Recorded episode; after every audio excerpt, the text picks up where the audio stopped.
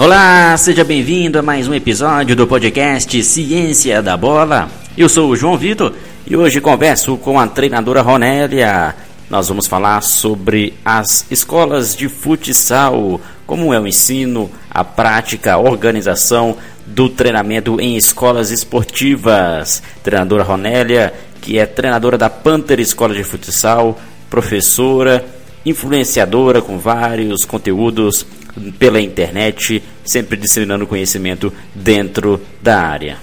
Seja bem-vinda, Ronélia. Obrigada. É, na verdade, já estava devendo essa live aqui, peço até desculpas aí por ter demorado para vir aqui participar com, com você, João, Consciência da Bola, é, que é um perfil aí que muita gente acompanha também aqui, também faz um belo trabalho disseminando conteúdo, conteúdo de qualidade. Obrigado, Ronélia, pelas palavras. É sempre um prazer ter grandes profissionais como você para a gente conversar aqui. Então, antes da gente começar o nosso papo, Ronélia, para quem não te conhece, é interessante você falar um pouco da sua formação e dos trabalhos que você realiza dentro do futsal.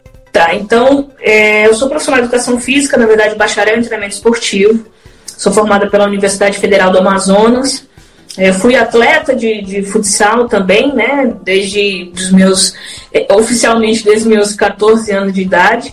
Joguei competições nacionais como Taça Brasil, Brasileiro Universitário, Brasileiro Sub-20, Brasileiro de Seleções, é, o Campeonato Estadual aqui da minha região. É, fiz pós-graduação em futsal no Paraná, em Londrina. Né, tive professores aí como o professor Hilton Santana, que já esteve aqui também, como Marquinhos Xavier, Perdigão, é, Paulinho Cardoso, enfim, também já participei de vários estágios de equipes de, de, de Liga Nacional, né? além de, de promover eventos aqui na minha cidade, também né, relacionados ao futsal, e é, de ter a minha própria escola, né, que é a Panther Escola de Futsal, Hoje, nós, esse ano, completamos cinco anos da nossa marca e já trabalhei em escolas de franquia, tanto de é, franquia do Zico, franquia do Flamengo, escolas aqui na minha região, até que é, decidi apostar na minha própria escola, na minha própria ideologia, e aí a gente tem hoje mais de, de que agora está parado né, com essa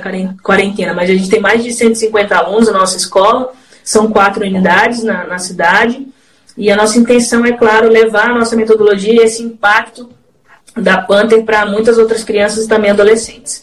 Legal, Ronélia, você falar um pouco da sua formação, porque a gente sabe que para trabalhar com crianças, a gente tem que ter também um conhecimento muito específico para além da formação no curso de educação física. Porque no curso de educação física, por exemplo, a gente aprende bastante coisa, mas aprende pouco é, de muita coisa. Então é sempre bom, se for trabalhar com escolas esportivas, que o profissional se capacite, corra atrás de informações, pós-graduações, cursos livres e outros temas que sejam relacionados a essa área para aumentar o seu repertório de conhecimento. E principalmente para ser um professor de escolas de, de, de, treinar, treinar crianças, né? A gente sabe que é totalmente diferente ser treinador de adultos e ser treinador de crianças. Então eu queria que você falasse pra gente, você como produtora também de conhecimento, de conteúdos, quais características e competências seriam interessantes para um profissional que vá trabalhar especificamente no ensino do esporte, ensino do futsal nas escolas esportivas para as crianças. É, recentemente, inclusive, lancei um livro digital que é o Ser, Saber e Fazer. E aí é legal você é, vir com essa primeira pergunta, porque eu entendo que o, o, todo professor de iniciação, e isso não vou falar somente de futsal ou somente de futebol, professor de iniciação esportiva, é, ele precisa, no meu entendimento, ter esses três verbos aí, que é o ser, o saber e fazer. Esse ser, ele está relacionado às competências é, comportamentais, né, de que são habilidades que a pessoa pode desenvolver né? E, e, aí vem a questão de, de ser líder, de ser comunicativo, é, de ser uma pessoa empática, a questão de, de ser uma pessoa organizada, uma pessoa que se porte é, de uma forma exemplar para aquela criança e para aquele adolescente. A gente sabe quando você está numa posição, né, teoricamente, uma posição hierárquica é, superior, as pessoas te enxergam como um espelho. Né? Então, essa preocupação do, do professor ela é fundamental. Em primeiro, ser. E eu acho que esse ser ele está ligado ao ser educador, principalmente. Porque tanto quando a gente é. Existe, existe essa dicotomia né, de, de professor ou treinador. Os dois uhum. ensinam. Né? Ah, acho que o que difere é o contexto onde eles estão ensinando. Ah, o propósito, muitas vezes, daquele contexto. Né? Então, o ser educador é, é o principal. Eu tenho que entender que eu vou ensinar alguém alguma coisa. E esse, esse algo, no nosso caso, né, é a modalidade esportiva e além da modalidade esportiva, que é outro ponto que eu vou chegar mais lá na frente. Então, é, acho que, que essas habilidades é, comportamentais e a gente ter ideia de que a gente é um facilitador no processo é fundamental. Né? E aí vem o outro verbo lá, que é o saber, e aí é o que tange o conhecimento, que eu acredito que é o conhecimento técnico, que nós temos a obrigação de saber, e eu sempre digo que, que conhecimento técnico ele não é diferencial, ele é obrigação. Né? Porque quando você ensina alguém, ou quando você é, se coloca disponível para prestar um serviço, você precisa ter conhecimento daquilo que você ensina. Então, é uma obrigação. É claro que a gente sabe que tem pessoas que têm mais conhecimento técnico do que uns, né? Uns têm mais conhecimento técnico do que outros.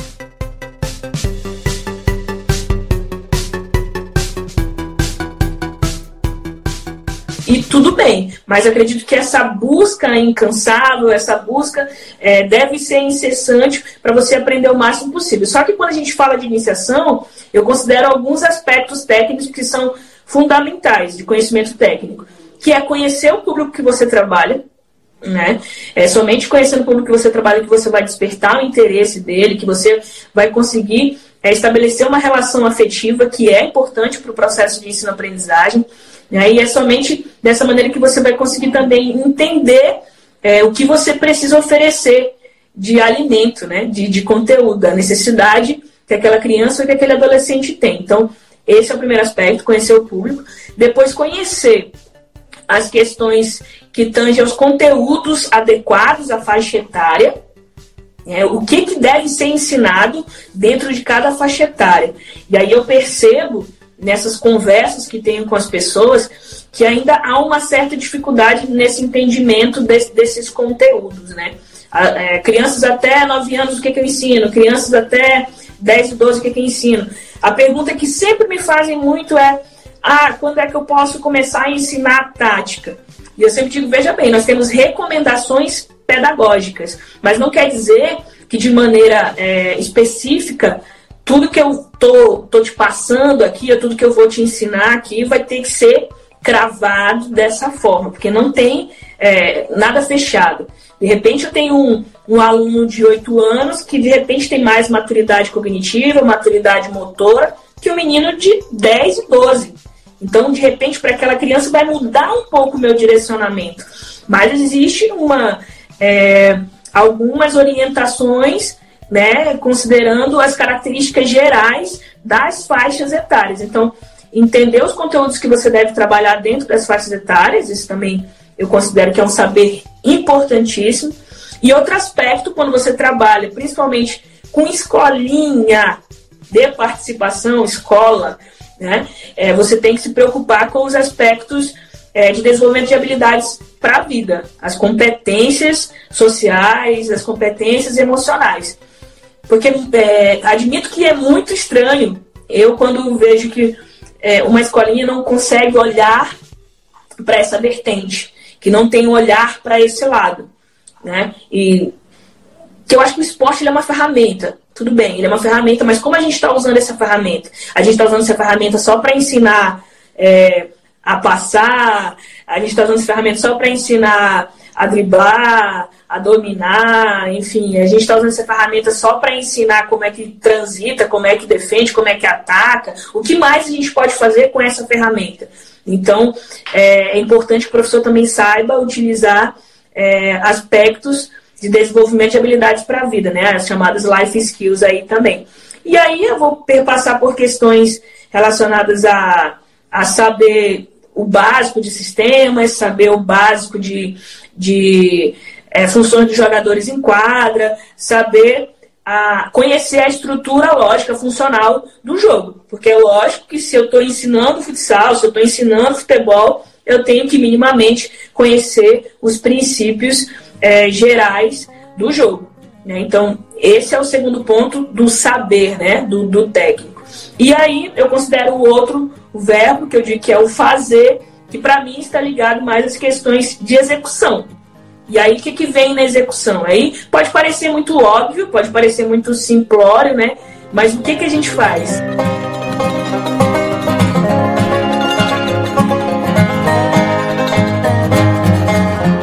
É, aí eu dou alguns exemplos assim. Cara, se você está indo para sua escola, você vai ministrar uma aula, chega lá 10, 15 minutos antes da sua aula, qual é a execução? Separar o material que você vai precisar. Se sua aula começa às 16 horas, 16 horas a sua aula tem que estar pronta e você começando sua aula. E não nesse momento separando o material. Né? Se você executar, organizar a reunião de pais da sua escola, isso é uma, é, é uma habilidade de execução. É, coordenar a tua equipe de professores é uma habilidade de execução. Então, tudo isso que a gente não aprende na faculdade é só lá no campo de batalha, no dia a dia, que a gente aprende que a gente tem que executar. A gente, na verdade, quando trabalha com iniciação, a gente precisa entender que a gente transcende a função tecnicista. Porque dependendo de onde a gente está, a gente precisa exercer diversos papéis. Muitas vezes a gente trabalha sozinho. Então eu tenho que sair daquela minha postura somente de treinador que ensina o que é o jogo, professor que ensina o que é o jogo e as ferramentas, fundamentos do jogo, para outras áreas. Muitas vezes eu vou ser, quer queira ou não, o, o, o amigo daquela criança, você o tio ou a tia daquela criança, você o pseudo psicólogo daquela criança, daquele adolescente. Eu vou ser um, um educador, um agente de facilitação do processo de ensino é, tanto de, de aspectos técnicos e táticos, quanto processos socioafetivos, socioemocionais.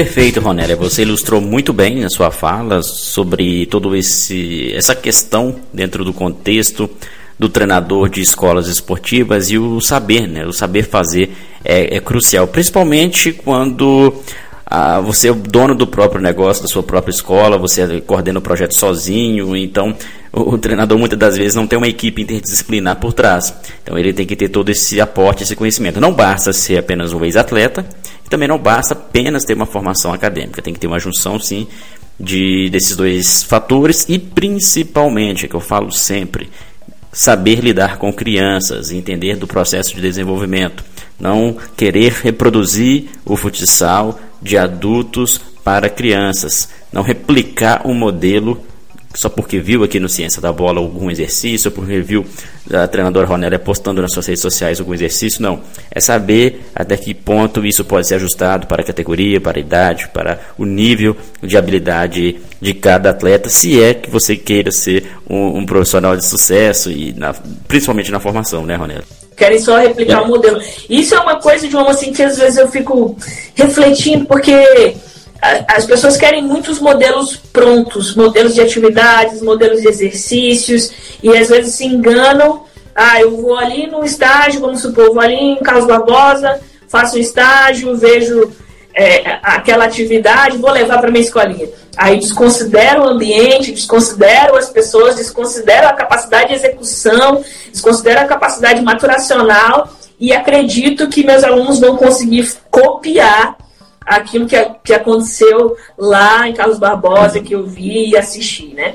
E, e, e, me sinto um pouco constrangida nesse aspecto, de que as pessoas ficam procurando como é que, como é que eu faço isso e, e esse como sempre ligado a somente exercício, atividade, jogo e, e pouca preocupação na formação conceitual, onde você vai absorver aquilo que você acredita, filtrar e dali tirar algo que seja significativo para você e para os seus alunos, né, para as pessoas que você ensina. E aí um ponto que você tocou importante, que você falou de saber lidar com criança, é, é fundamental E aí eu, eu adiciono a isso o fato de que a gente precisa sair um pouco daquela postura, daquele pedestal de professor, é, treinador de, que sabe tudo absoluto e passar para é, para trabalhar de maneira construtivista, né? É, pensando que, que eles são protagonistas nesse processo, porque são eles que fazem, são eles que executam aquilo que muitas vezes a gente direciona mas são eles que resolvem os problemas. E, e, e, eu vejo que hoje muitos professores ainda insistem na ideia de dizer o tempo todo o que a criança, o que o adolescente tem que fazer, e, e é aquele ditado, né? É, dando peixe, mas não ensinando a pescar, que são formas diferentes de ensinar. Né? E acho que isso, isso precisa, é, a gente precisa quebrar um pouco ainda desse paradigma e dessa cultura. Cornélia, vamos falar sobre um outro assunto muito importante também dentro do ensino do esporte para crianças, que é a participação dos pais. Acredito que muitos dos nossos ouvintes aqui já passaram por isso, pais às vezes atrapalhando o treinamento ou cobrando tanto a, a, o resultado, o desempenho dos seus filhos e filhas. E, e, e, pais que, que acreditam saber mais do que o treinador. Então vou passar essa bola para você, Ronel. O que, que, você pensa a respeito Olha, disso? É, eu vou falar o que acontece na nossa escola e depois eu vou dar a minha opinião. Na nossa escola o treino ele é aberto, uma escola privada, então os pais eles têm o direito de, é, de assistir. Tem arquibancada e eles ficam assistindo. E aí vem a minha opinião. Quando os pais realmente participam do processo de maneira saudável, e o que é maneira saudável? É, com contribuições que vão favorecer a, a vida da criança, né? Eu digo de saber, de se envolver, de saber como foi, como a criança está se sentindo, é, de entender o desenvolvimento da criança nessa vida esportiva dela. Eu, eu vejo como super válido quando essa família se, se aproxima do professor, do treinador. Isso vai é, aproximando os laços, esse sistema humano aí que envolve a criança e vai refletir na própria criança. Isso vai ser subpositivo para ela. Agora, se é uma participação com, é, com reforço negativo, aí também causa prejuízo. E o que seria esse reforço negativo? É, a crítica, é, fazer uma, uma pergunta que muitas vezes vai colocar a autoestima da criança em baixa, é, é toda hora um pai entrar em conflito com, com o treinador, com o professor e passar informação é, diferente para a criança, isso atrapalha no processo de desenvolvimento. Então, ajuda ou atrapalha depende muito da relação que o, o familiar né, tem com a escola, com o professor e com o seu próprio filho. Então, não dá para a gente ter uma resposta fechada, vai depender de como funciona essa relação. E aí, e... o que, que você acha?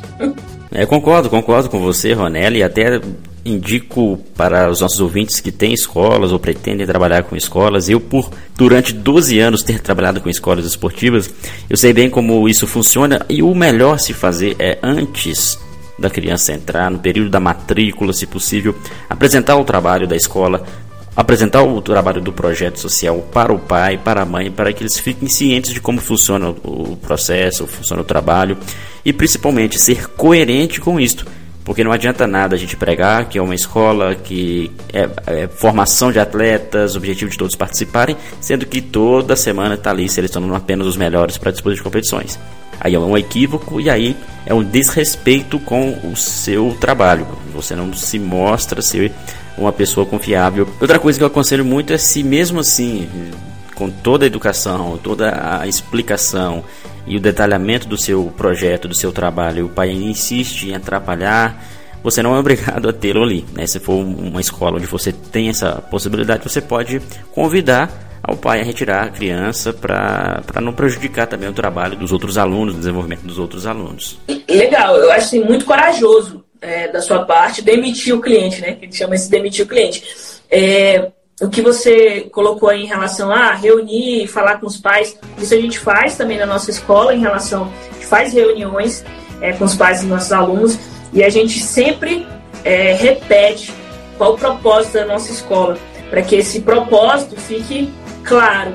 Ainda que ele não concorde, o propósito está alinhado com aquilo que eu entrego. Então, ele nem tem o direito de me cobrar por algo, porque o meu compromisso é outro. Então, assim, ele não vai entender. Mas isso também não importa. Eu não vou mudar a forma que eu acredito, que eu ensino, todo o meu processo metodológico, os, os, os valores da minha escola, porque ele não está contente, né?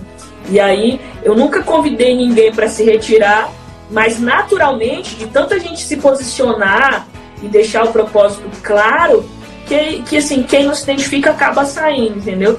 Então essa conversa, esse propósito, ele precisa ficar muito claro. E o que eu sempre digo para as pessoas, e eu, eu vejo isso e, e, identifico isso como uma grande dificuldade, é que às vezes os próprios professores ou as próprias escolas não deixam claro o seu posicionamento. Né? E, quando, e quando você não faz isso, não deixa isso claro, você deixa uma dúvida na cabeça do pai, na cabeça da mãe, na cabeça do familiar, e ele vai acreditar que aquilo que ele pensa é o que você está entregando. Então, então, se você não deixa o propósito claro, você abre muita margem para esse tipo de situação. Então, esse propósito precisa ficar claro. Ainda que você repita, toda reunião a gente sempre repete. Então, quem já está com a gente há mais tempo, acho que está de saco cheio. Mas, assim, já está fixado. Então, vai ter que ouvir sempre, porque a gente não abre mão de é, falar do nosso propósito. Né? Só para deixar claro, Ronera, é para os nossos ouvintes, que a gente não está condenando a participação dos pais. É uma pequena minoria de pais que têm comportamentos negativos, a grande maioria são pais que percebem, entendem e respeitam o trabalho do professor, respeitam o desenvolvimento da criança e do filho. E é até interessante a gente também ter esse link com esses pais, porque é importante, porque olha só, tem uma pesquisa que saiu há pouco tempo que diz que para um atleta ser profissional, né, são vários fatores que condicionam durante toda a sua etapa de formação. E dentre as principais características, a presença familiar, o apoio familiar é fundamental, porque não adianta o atleta ser muito bom, ter todas as qualidades e a família não ter ali um aporte de tanto motivacional quanto também de entendimento para o desenvolvimento dessa criança. E principalmente, a família passa mais tempo com a criança que nós, do que os professores da escola, do que os amigos, então a, a, família tem que ter um papel sim fundamental, principalmente nessa comunicação com com o treinador, com o professor da escolinha. É, inclusive nessa questão, aproveita que a gente está falando de pais aqui, essa essa semana devo subir um um vídeo no YouTube falando sobre perfis de pais. Mas esses perfis de pais, eu coloquei também uma série recente no Instagram. É, de percepções pessoais, não é nada científico, né? Mas eu nomeei alguns perfis de pais e coloquei seis perfis de pais. E aí coloquei esses perfis de pais ausentes, os perfis de pais que são os apoiadores, aqueles que são questionadores, aqueles que, é, que acham que tem uma procuração e acham que falam por todo mundo. Então tem vários perfis de pais dentro de um processo de, de escola, né? E sem dúvida nenhuma, esses pais que, que são um suporte, que dão apoio, e a gente está falando de um apoio que não é só financeiro, né? É principalmente um apoio ali é, afetivo, né? Quando você sabe que tem alguém te apoiando, que teu pai e tua mãe estão ali, certamente você se sente mais seguro, você se sente mais confiante, você é, é, é se sente mais preparado para enfrentar as adversidades. E a vida de atleta, a formação de um atleta, ela é acompanhada de muitas diversidades, né? E acho que isso é, é muito relevante. Se os pais soubessem, se eles conseguissem realmente de maneira é, muito lúcida absorver essa responsabilidade, eu tenho certeza que, que participariam ainda mais da vida esportiva dos filhos.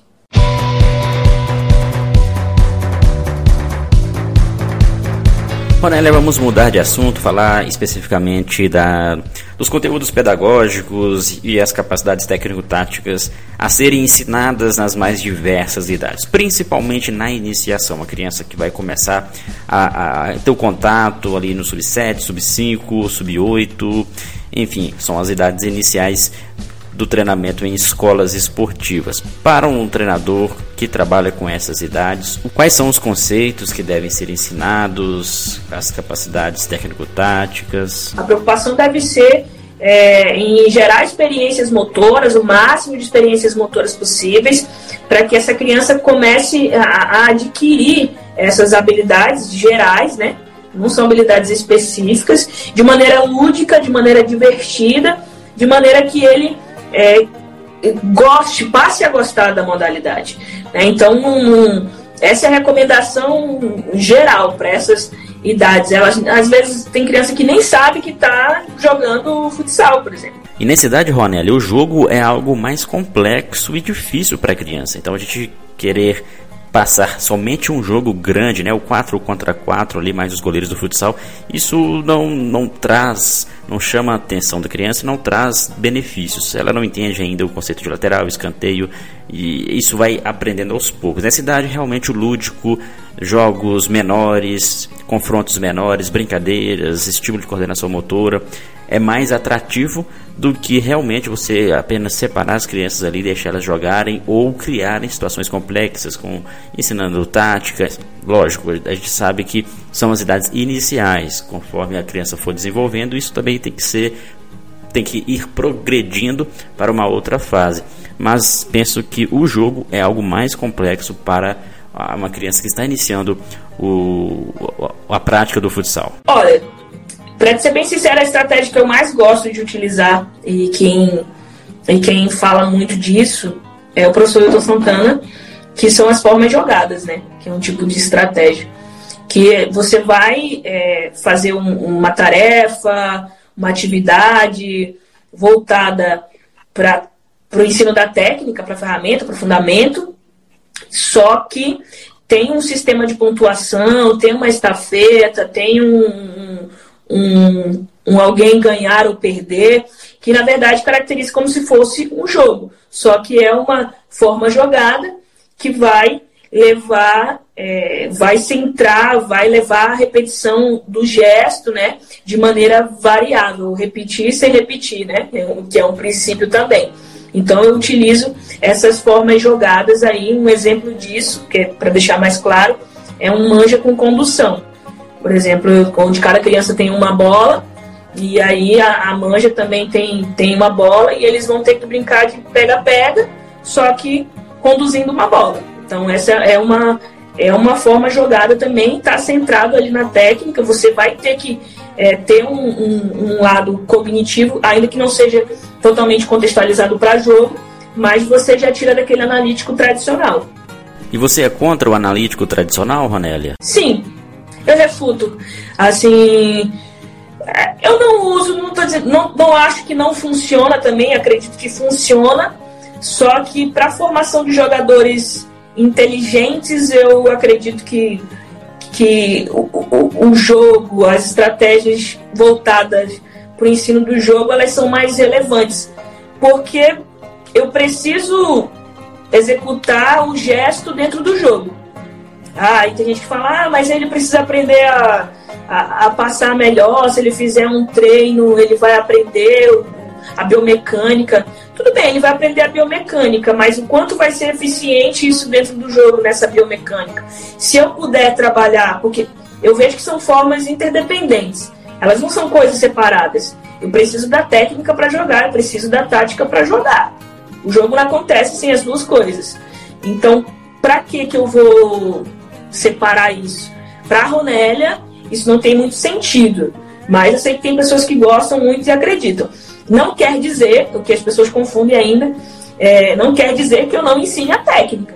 Eu ensino, só que uso uma estratégia diferente. Não é um analítico tradicional. E eu acho que esse também é um outro ponto que a gente precisa é, virar a chave. Ah, por exemplo, que é uma outra atividade analítica que eu vou dar como exemplo. Eu coloquei recentemente o futebol naut lá no, no, meu Instagram, que é você tem as quatro travinhas e aí sai um, um passe de um dos cones, a pessoa que está lá no centro, eu chamo o, o, a cor do cone, né? Ah, cone amarelo. A pessoa dá o passe, a pessoa que está lá no meio, e aí fala um número, trave 1. Um. Aí ele vai finalizar para aquela trave 1, um, ou para trave 2, trave 3, enfim. É uma atividade, um jogo de cunho é, centrado na técnica mas não é um analítico tradicional. É uma estratégia que trabalha, trabalha o fundamento, a ferramenta, mas não é analítico tradicional. Não quer dizer que eu não trabalho técnico. Então, as pessoas acham que quando a gente fala que a gente refuta o analítico tradicional, acham que a gente não ensina a técnica, e não é. é há uma pequena confusão nesse, nesse entendimento aí desse processo. Para a gente fechar esse assunto, Ronelli, o método ele nunca deve ser a parte mais importante do treinamento. Acho que tem treinadores que se prendem a um tipo de método e sem entender o porquê daquilo. Às vezes reproduzindo porque viu o exercício em algum local. E não é bem assim. Eu acho que a criança é, é o centro do aprendizado, então a gente tem que usar dos melhores métodos para ensinar determinada coisa de acordo com a, o nível, a capacidade, a evolução da criança o método ele tem que perseguir a criança, né? E não, não o contrário. Isso é, é super importante, levar isso em consideração. E aí, eu acredito que até o, o, o, método em si, às vezes a gente tem que esquecer um pouco e pensar mais na estratégia em si, né? Aí eu falei de uma estratégia que eu utilizo dentro é, de método pautado em jogos. Mas aí eu gosto muito de utilizar, por exemplo, também jogos situacionais e jogos condicionados. Então, basicamente, a minha forma de ensinar ela vai estar pautada nessas três estratégias. E aí eu gosto muito porque acredito que isso atende é, todos os, os anseios que eu acredito que eu tenho que entregar. Inclusive, dentro da nossa metodologia, a gente trabalha com jogos de desenvolvimento humano, que são jogos que vão trabalhar essas habilidades para a vida. E são atividades. A gente trabalha isso através de atividades, que é um outro olhar que eu acredito que, que é importante as pessoas começarem a pensar também. Então, eu faço umas adaptações para que a gente consiga enxergar essas habilidades é, dentro, é, dentro da nossa proposta metodológica, né, dentro do nosso modelo lá.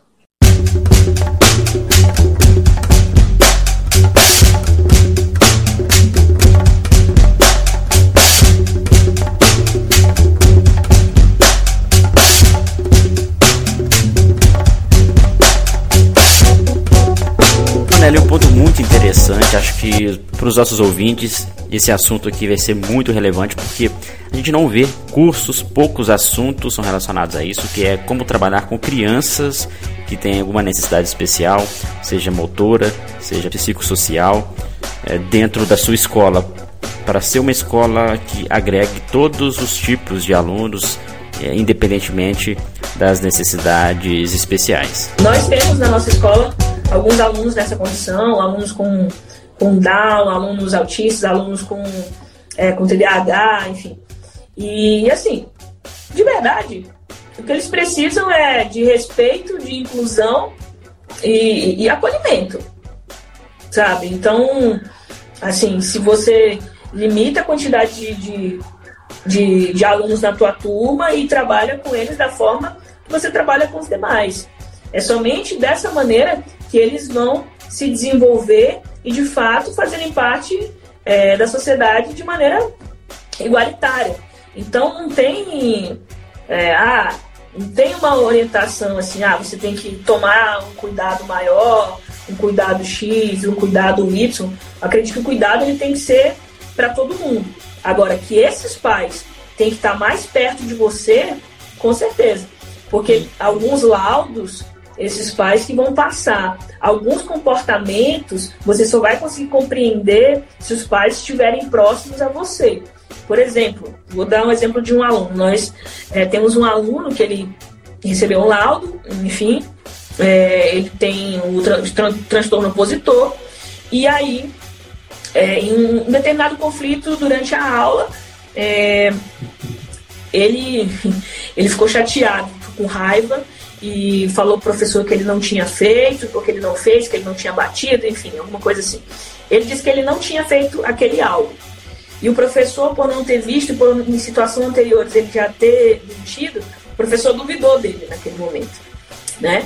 E aí, é, depois, na conversa com a mãe, ela falou assim, ó, quando o fulano é, fizer isso e isso, aí deu características. Quando ele ficar vermelho assim, quando ele olhar assim, quando ele se comportar assim, é porque ele está falando a verdade.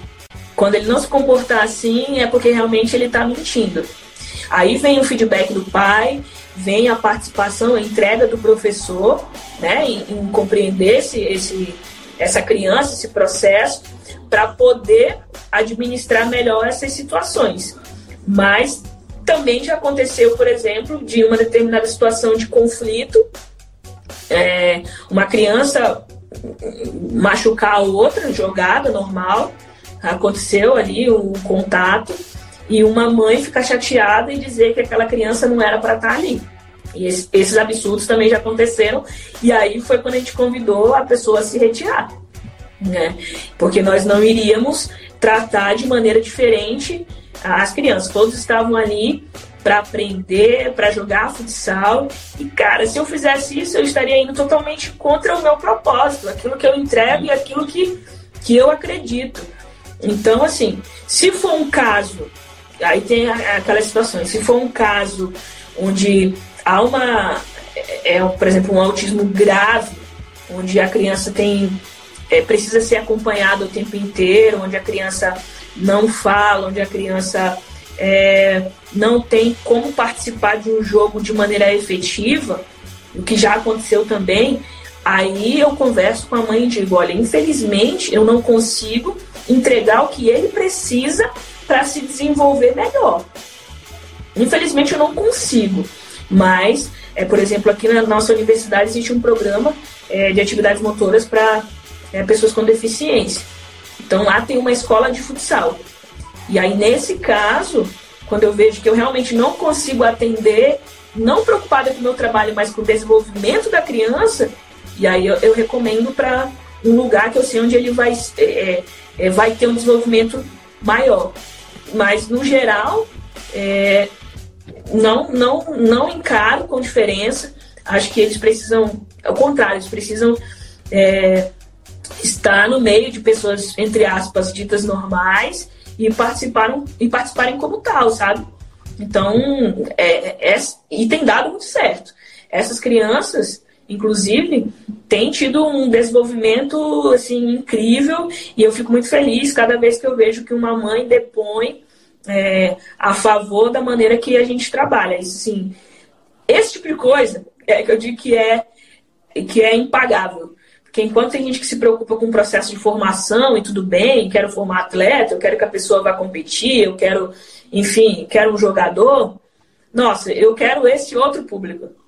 Essas pessoas que muitas vezes foram para outra escola e para outro lugar e não se sentiram acolhidas. Pessoas que não se sentiam parte de uma sociedade. O futsal é para todo mundo, cara.